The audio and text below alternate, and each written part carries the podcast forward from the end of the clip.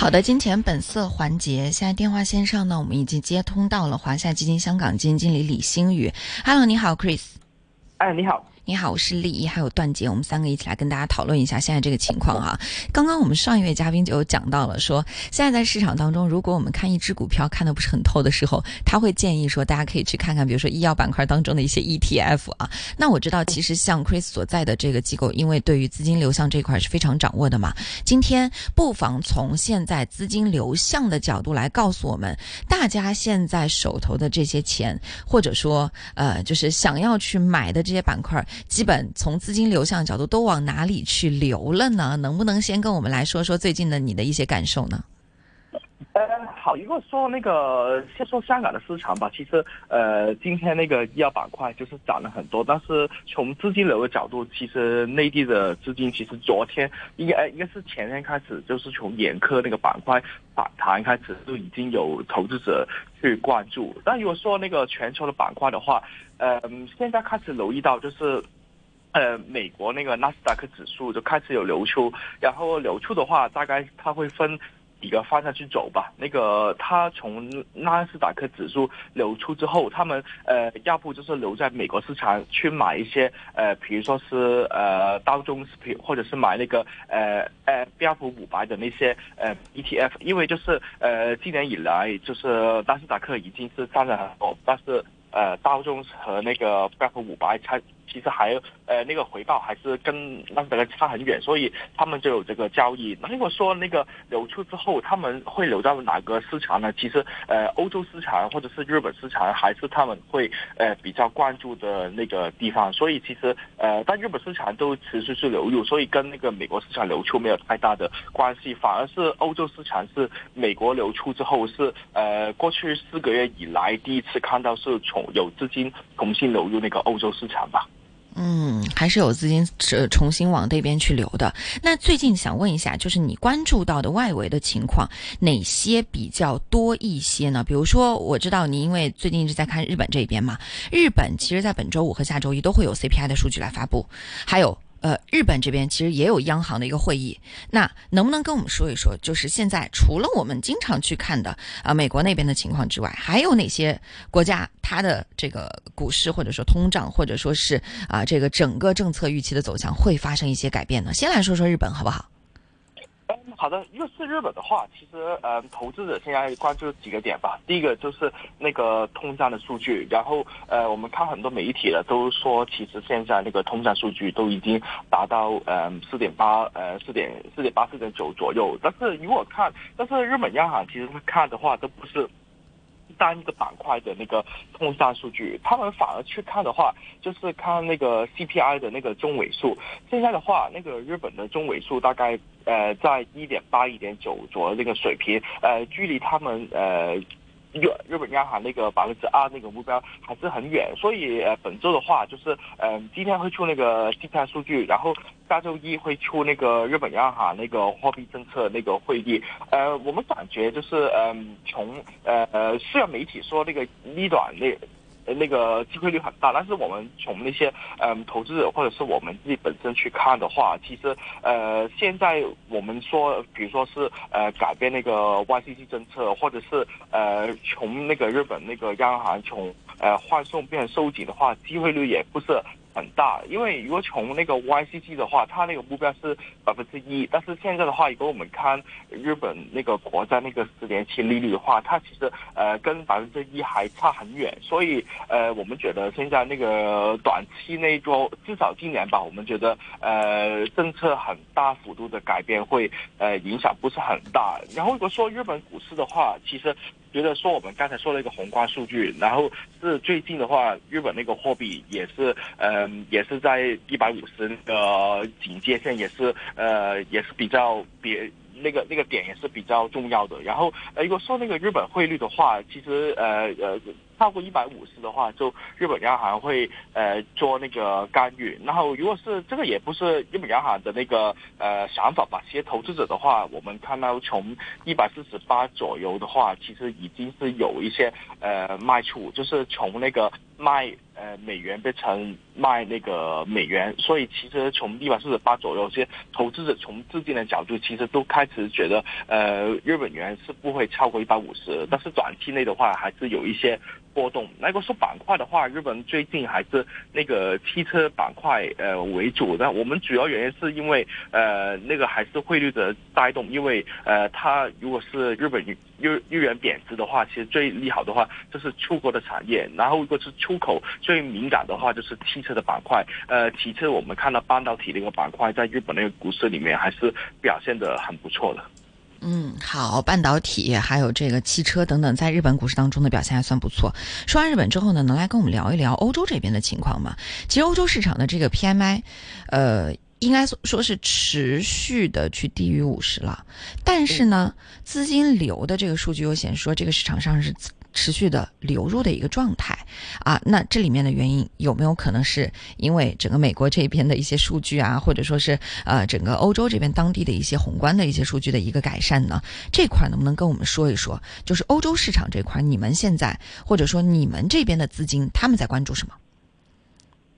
嗯，如果说欧洲的话，其实，嗯，它那个，嗯，它那个市场情况是这样的，就是，呃，我们看到投资者就是从今年，呃，五月份以来就开始，呃，呃，今年以来就是从五月份开始就开始把那个就市场那些持仓就开始，呃，卖出去，然后转到那个美国和日本市场。它从五月份开始流出，然后流到八月份开始就停止，所以八月份到。十月份，它基本上资金是没有很大的变化，但是就直到最近的话，其实投资者就开始那个关注那个欧洲市场。然后我们主要原因，我们觉得是因为呃那个呃欧洲的经济板块其实现在都已经是在呃比较底部的水平，他们可能做一些呃抄底那个动作。比如说那个 PMI 数据的话，其实呃它呃低于五十的话，如果从那个呃从服务业那个，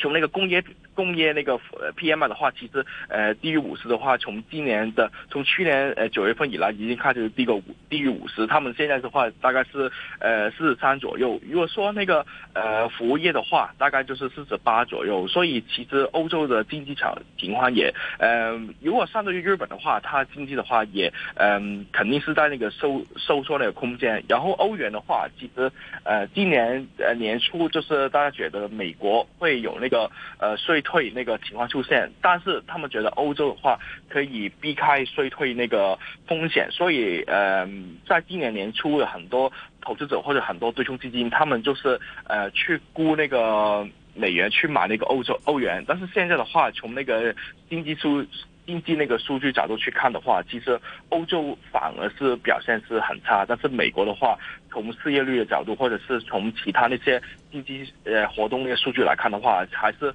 很活跃，但是其实尽管就是从呃他们宏观数据不是很好的话，就是我们从那些呃 MSCI 欧洲的那个市盈率去看的话，它现在的大概是嗯十一点八左右。如果是十一点八的话，其实真的是比较低的水平。如果我们去看那个呃。沪深三百其实现在都已经是十四倍，如果我们看那个呃日本的话就十六倍，所以欧洲的话呃虽然它经济不是很好，但是其实从那个呃估值来看是比较低。然后最后的话，欧洲其实也有一个嗯今年以来有一个比较大的那个新闻吧，就是呃呃今年就是要那个医药板块的话，其实他们炒的最多的话都是炒那个。减肥药那个板块，因为减肥药今年就是呃有一个比较突破那个，就那个司美格鲁肽是吗？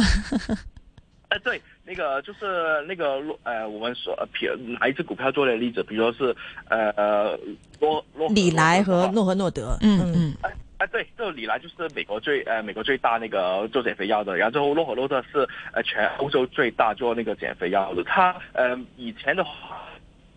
嗯，喂，Hello，说到减肥药就知道我们要兴奋了，对对对，所以嘉宾的声音，对对对，再回来一下，有一点点断，能听到吗，Chris？哎，我我可以，哎，现在可以，好，现在可以，没问题，嗯，哎，好的好的，那个就说到那个洛可可，以前它只是丹麦最大那个公司，但现在的话，它已经是那个欧洲最大那个公司，最大从那个呃市场那个那个估呃从那个价值来看的话，他们是最大那个价值的公司。但以前的话，最大那个公司是呃 LVMH，是那个做奢侈品的品牌。所以我们看到，其实呃欧洲现在那个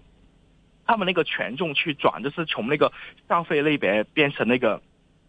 医药板块，所以其实呃，我们可以反映就是欧洲那个消费情况，其实呃真的不是很乐观，呃，特别是那个做呃奢侈的品牌。但是呃，如果说那个减肥药的话，其实今年也有很多那个资金就是除了买李来之外，李李来之外，还是也会跑去欧洲去买呃洛河那家公司。所以呃，欧洲市场我们也呃，虽然那个宏观经济。比较差的话，但是呃，我们跟投资者去交流的话，其实也不是没有亮点。但是欧洲的话，其实除了奢侈品品牌的话，他们里面也有很多那些呃，我们作为那个反手性那个板块，所以也是呃，从那个全球来看的话，市值也是一个龙头。所以呃，投资的话，现在就是呃。资金重新关注那个欧洲市场的话，我们觉得是，嗯，可能是对于那个呃国家那个，可能对于呃某几个欧洲那个股票市场的话是比较乐观的那个反应吧。嗯，好，这个欧洲这边的股票市场，我们也这个简单的聊了一下哈。那现在我们再来回到我们这边来，就是 A 股的这个市场当中来了。其实我们今天整个做节目的过程当中呢，我跟段姐也好，跟我们的嘉宾也好，都在聊到关于呃增发国债的这个事情，增发国债。再加上现在其实对于 A 股这边上市公司是给出了很多的呃各种各样的政策，当然我觉得这个政策当中呢，有一些是对上市公司有利，有一些是对这个散户有利的哈。啊，那呃像这一系列的这些政策，会不会对于整个呃经济会带来一定的这种刺激作用？能不能让资本市场能够后面再掀起一波浪潮呢？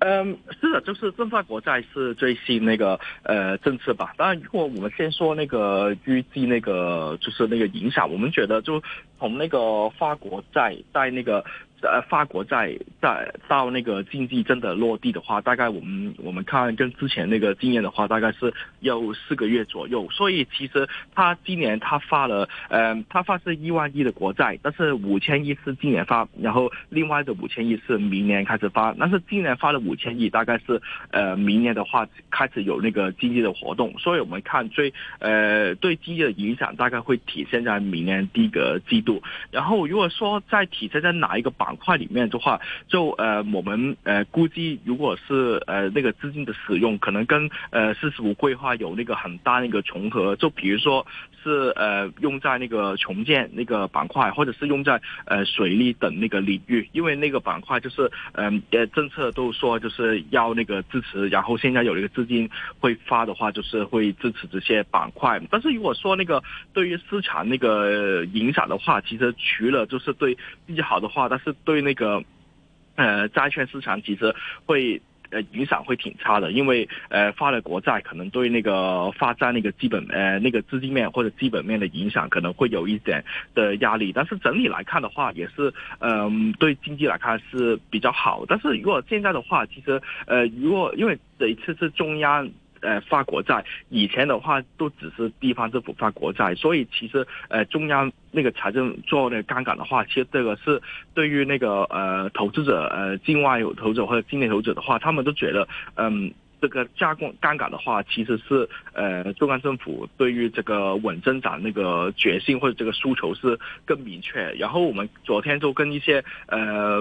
外国投资者去交流，因为我们就是公司也有一些嗯 A 股的 ETF 嘛，他们之前也买过。然后现在的话，我们跟他们交流，他们也觉得现在这个法国在这个呃步伐其实越来越呃清晰。然后他们之前很担忧这个中国经济可能没什么增长，或者是觉得呃内地的那些呃。公司可能盈利不太好，但是他们这个新闻的话，其实是稳住他们的信心。所以我们觉得这个嗯政策的话，呃，如果说那个政策底的话，其实现在还不是很那个确定是不是现在就是个政策底，但是现在很明显，我们觉得就是那个外国的资金流可能会重新流入在那个 A 股市场，然后上一次流入 A 股市场就是在今年的八月份左右，八月份呃出了那个呃出了那个会议之后，其实就很外者对它信心很大，但是呃八月份之后其实没有很大明显的流入，但是现在这个情况的话，我们觉得它流入还是会持续到今年今年的那个年底吧。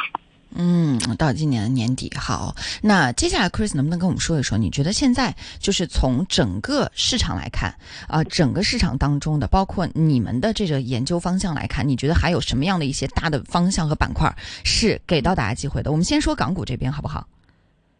嗯，好的。那个如果说那个板块的话，其实我们。跟我们的 House 一样，就是我们觉得医药股的板块其实，嗯，也是看的比较好。这个虽然就是今年，其实今年以来，就是你说恒生指数或者说 A 股指数真的是回调很多，但是医药板块是它表现是最好的板块之一。如果说那个医药板块，其实基本上如果你看最近一个月的话，呃，如果说就是反弹之前的话，其实基本上呃这一个月也没有什么回回调。的是如果你看那些呃，比如说像金融板块或者是看那个呃电动车板块的话，其实已经回调了。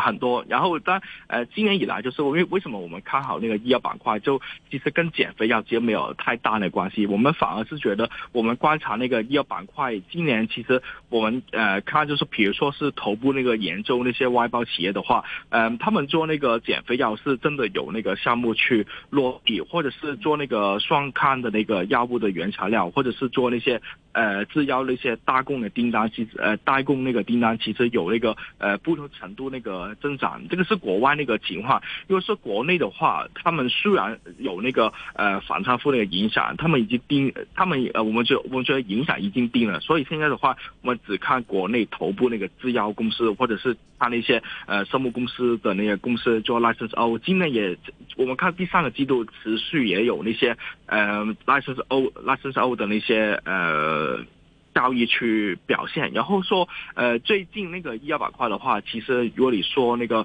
外包公司的话，其实反呃反弹那个力度也没有很大，但是我们看，就是我觉得现在第一个反弹的那个力度最大是那个医药医疗那个消费的板块。我们说那个眼科板块，其实从那个前天 A 股开始呃反弹，然后今年今天开始 A 股呃港股也开始反弹了。我们觉得，嗯，现在就是从那个港股的资金流入。到这这个反弹的力度的话，我们觉得可以，呃，现在的话有机会就是从那个估值消化周期转到那个新的成长的周期，所以我们觉得医药板块，我们呃，特别是香港上市的医药板块，我们看的是呃比较好的。嗯，整个医药板块其实跟我们刚刚那个嘉宾讲到的医药也是有如出一辙的一个一个一个一个相同点哈。那段杰这边呢，你觉得还有什么样的一些问题想要来问一下？其实，在医药板块那边，我是很同意刚刚 Chris 说到的那个点的，就是其实除了减肥药的那些龙头瓜分了这个比较大的市场，那我们之前关注的，比如说像是 CXO 之类的一些企业，其实某些程度他们就是大家之前是有一个担心的，说是在呃疫情之后。那可能疫苗的那个订单量各方面会有一个比较大的下降。那什么东西来弥补这一部分的需求呢？哎，没有想到减肥药又成为了一个新的一个需求啊！已经有很明确的一些消息，包括港股比较龙头的一些呃代工企业啊，已经宣布说有拿到相关的订单。那其实掐指一算都可以算出来，大概这些订单来自于哪里啊？所以这个也是我们市场也是心心念念，就是这个整个的一个全球的产业链啊，总会港股这边也能够找到一些相。相关的呃机会的，那其实刚刚我个人对于这个呃这个 Chris 所说的，就是我们现在在全球这一边的一个布局啊，其实还蛮有兴趣的。想最后问一下 Chris 啊，你自己觉得说接下来在这个 Q4 美股也好，日股也好，或者欧洲的股市也好，其实我们这个在做 Q4 最后的这样的一些部署的时候，有些什么样的一个建议吗？